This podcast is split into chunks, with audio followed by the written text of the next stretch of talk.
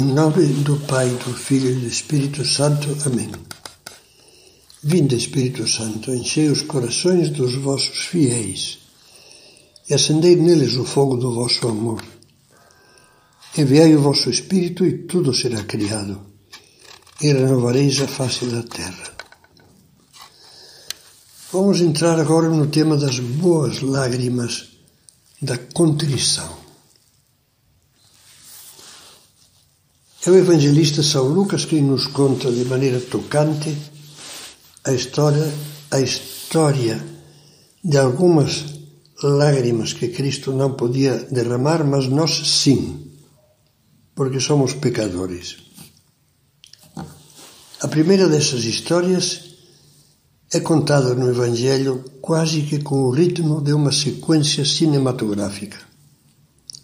A objetiva da câmera, podemos imaginá-lo assim, focaliza a sala de um banquete de que Jesus participa.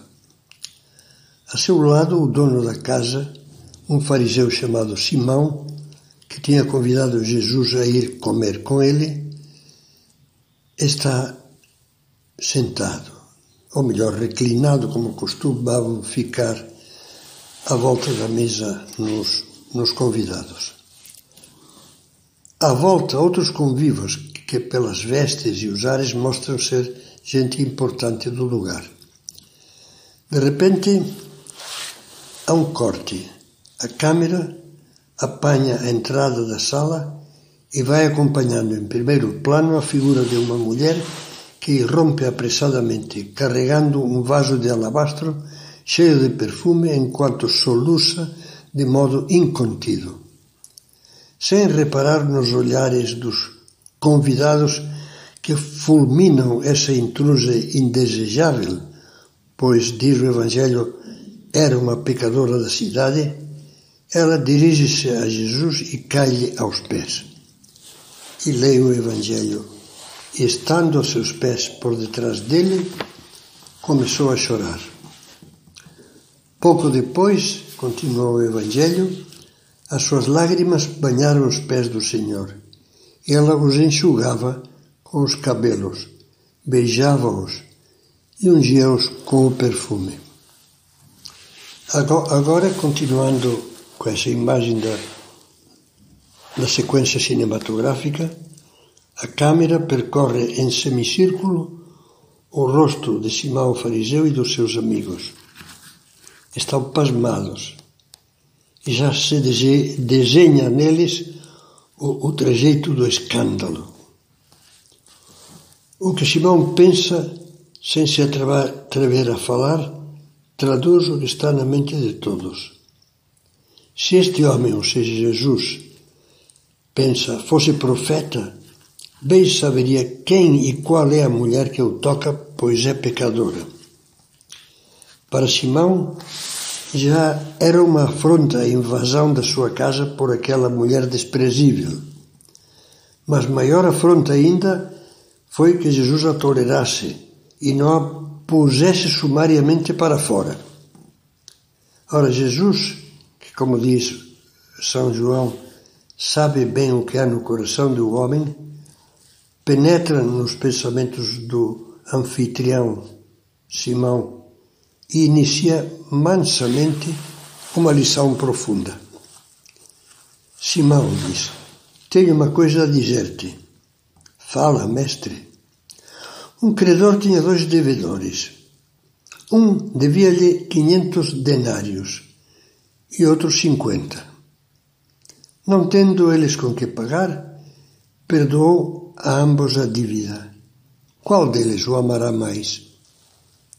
Simão não entendeu muito bem a charada, mas Simão sabia de contas e também não era tolo, de modo que respondeu: A meu ver, aquele a quem ele mais perdoou. Julgaste bem, replicou Jesus. Neste ponto, a, a câmera, tendo como plano central o rosto e os lábios de Cristo, oscila alternadamente entre as figuras da mulher e do fariseu numa sequência cheia de dramatismo. Cristo começa a falar. O seu olhar está voltado para aquela pobre mulher.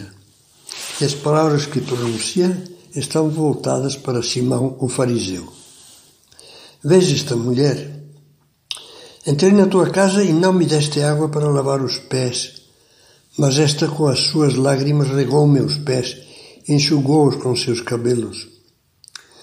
Vai ficando muito claro o confronto que Cristo suavemente pretende fazer entre as indelicadezas do limpo e as delicadezas da suja.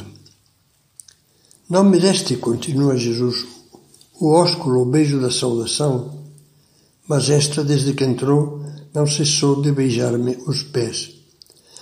Não me ungiste a cabeça com óleo, uma das atenções com os hóspedes que não era incomum entre os orientais, mas esta com perfume ungiu meus pés.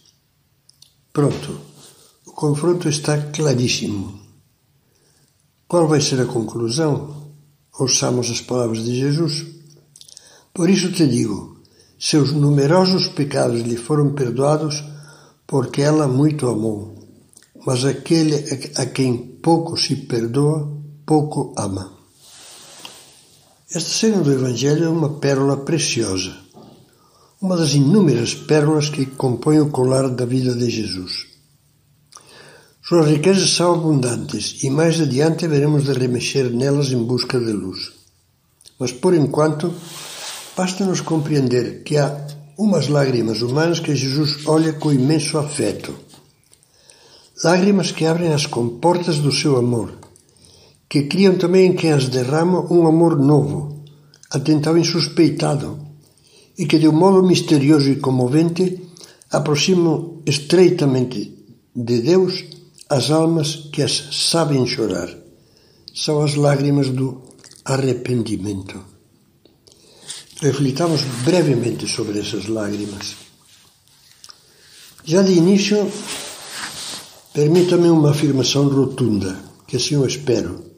As próximas palavras poderão ilustrar. A afirmação é que uma das maiores desgraças que um ser humano pode ter é não ser capaz de se arrepender.